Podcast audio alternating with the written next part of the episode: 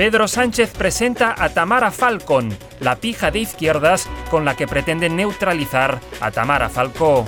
Desde Ferraz se trabaja también una réplica a Juan del Val que se llamaría Juan del Gal.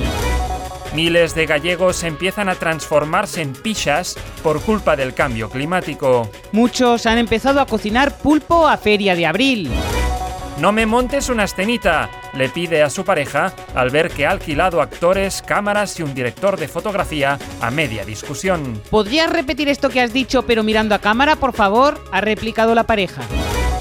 Los padres de un niño nacido de un vientre de alquiler, emocionados porque la criatura ya ha aprendido a decir propietario. Ya dije en su día que era una buena inversión, confirma el padre.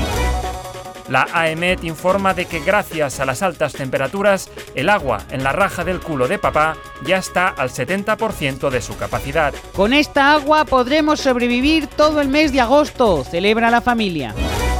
Expertos climáticos proponen llamar sanchismo al calentamiento global para concienciar a los negacionistas. Recuerdan que si no se para el sanchismo, el planeta Tierra acabará siendo inhabitable. Miles de españoles acuden a urgencias aquejados de facho-ansiedad. El miedo a un gobierno fascista puede combatirse con ejercicio, especialmente ejercitando el voto, recuerdan los expertos.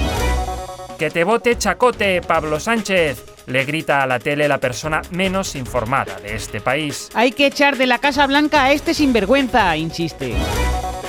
Pásate a Orange, nuevo lema de campaña de Vox para las generales. Que son 20 menas, a ver si te enteras, insiste la ultraderecha. Vox se alzaría con la mayoría absoluta en las elecciones generales, según una encuesta realizada en la boda de Tamara Falcó. Santiago Abascal promete subirse el sueldo un 80% para acabar de convencer a los indecisos.